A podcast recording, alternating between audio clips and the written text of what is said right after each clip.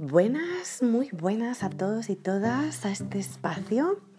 Eh, os doy la bienvenida, rescato el proyecto del podcast, más bien la bienvenida a lo mejor me la tengo que dar a mí misma, ¿no?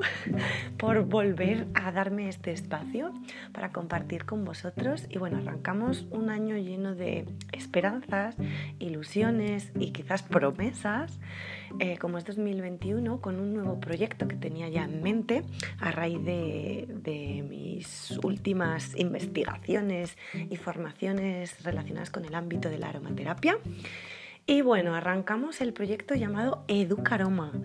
Educaroma, ¿y qué es esto de Educaroma? Pues, em, eh, pues era un proyecto que tenía ya en mente hace tiempo donde quería, eh, pues eso, dar un espacio a, a la aromaterapia aplicada al ámbito de la educación, ¿no?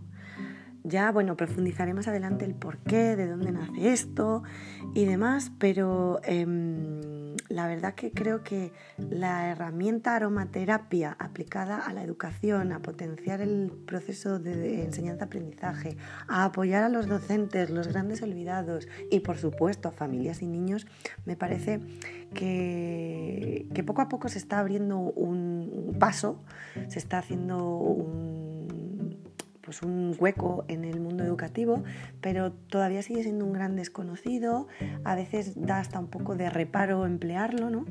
Em, y bueno, en un, momento de explosión educativa que hay tantas vertientes pedagógicas, creo que mm, no todo es educación, que también no todo es académico, pedagógico, que por supuesto no hay que descuidar el ámbito educativo, pero también hay otro tipo de herramientas que igual no inciden directamente en contenidos ni en metodologías, pero que a su vez eh, revierten en un beneficio brutal a esas metodologías y a esos contenidos que pretendemos eh, enseñar o aprender. ¿no?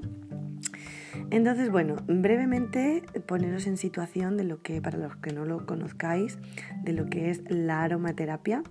¿no? Eh, se define como el uso terapéutico de los aceites esenciales que se extraen de las plantas medicinales aromáticas, es decir, es una rama de la fitoterapia, de la ciencia que utiliza las plantas con fines terapéuticos.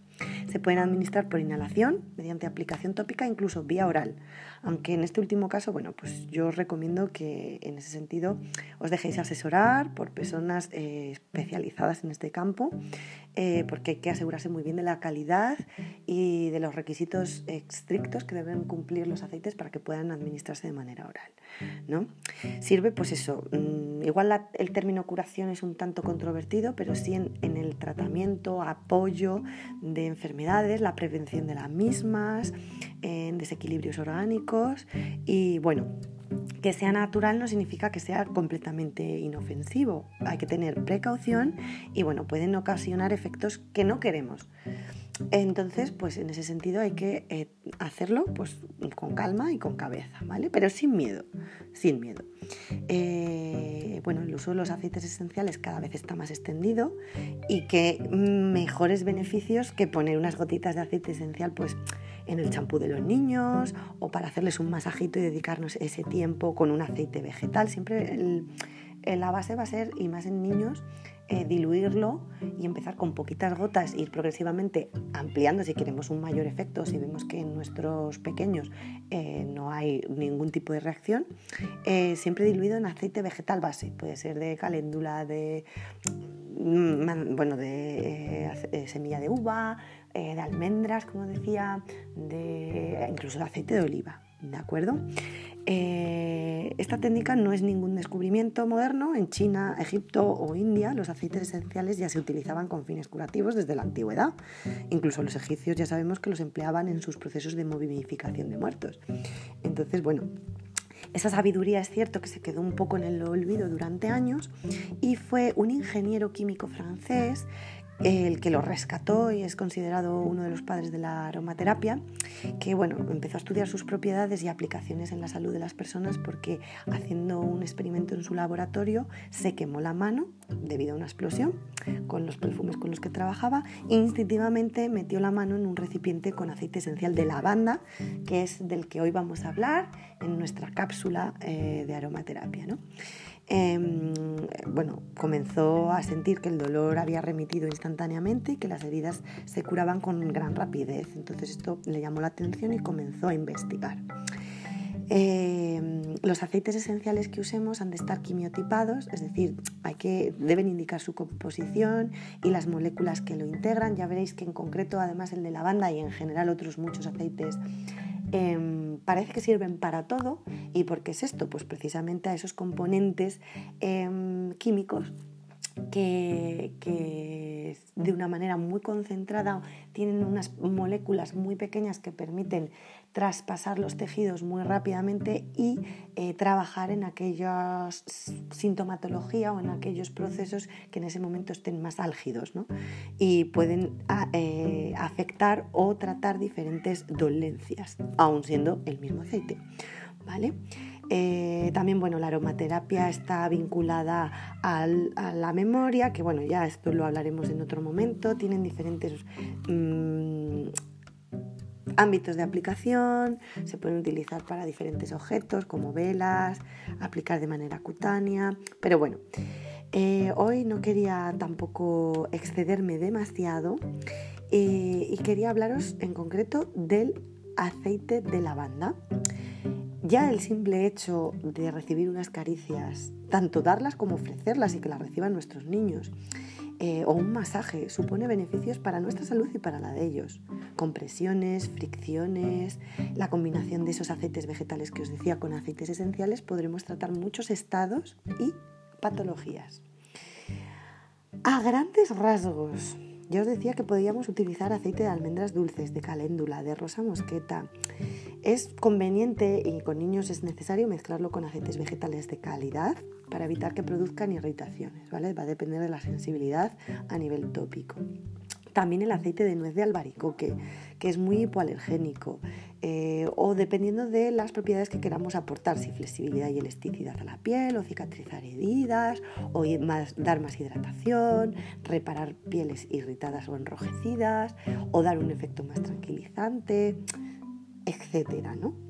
Entonces, a, grosso modo, el aceite de, em, de lavanda tiene como cinco mm, focos de aplicación para conciliar el sueño, para chichones y contusiones, para aumentar las defensas y evitar contagios, sobre todo en estos momentos de, tema virus o demás, eh, también como calmante y, incluso en tema eh, cutáneo de picaduras o quemaduras. ¿De acuerdo? Se puede utilizar en combinación con otros. Me explico, pues eso, en función de lo que queramos potenciar, puedes eh, eh, trabajarlo con aceite de árnica para las contusiones, puedes complementarlo con eucaliptos para apoyar el sistema respiratorio. O, en tema picaduras también, ¿no? Es que, es que es tan versátil en concreto este aceite que es, es alucinante, ¿no? es la llave maestra del botiquín de una familia o con niños o de docente es que mm, la lavanda mm, lo cumple todo. O sea, como os decía, en picaduras, cicatrices, en síntomas de gripe, bronquitis para los niños, conciliar el sueño, mm, calmante, antiinflamatorio, bactericida, antimicótico. Muy interesante también echar eh, para tema ácaros en alfombras o eh, en las sábanas, en la almohada y también apoya ese proceso de conciliar el sueño. Em, es un desodorante natural, es analgésico, eh, limpia heridas, o sea, incluso en heridas abiertas se podría utilizar porque las limpia, elimina piojos.